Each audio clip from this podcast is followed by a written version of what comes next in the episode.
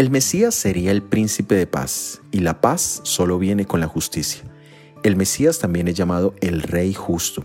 En el Antiguo Testamento el significado de justicia tiene que ver con la forma en que nos relacionamos con nuestro Dios y con nuestro prójimo. El Mesías vendría a restablecer nuestra relación con nuestro Padre y también con nuestro prójimo para que así pudiéramos experimentar la bendición de la verdadera paz.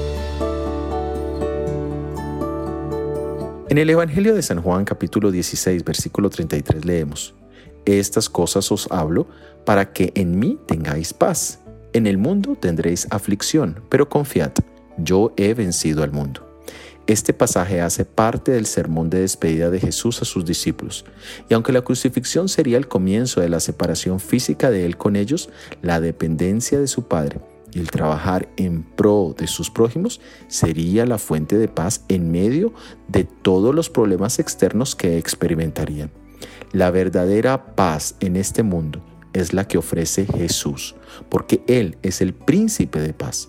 Pero la tribulación será parte inevitable de la vida Además, que mientras el mundo busca, a través de las tribulaciones, destruirnos, Dios busca purificar nuestro carácter y hacernos aptos para el cielo en medio de la tribulación. Acepta hoy al príncipe de paz en tu vida. Soy Óscar Oviedo y este es el devocional Jesús en 365 días.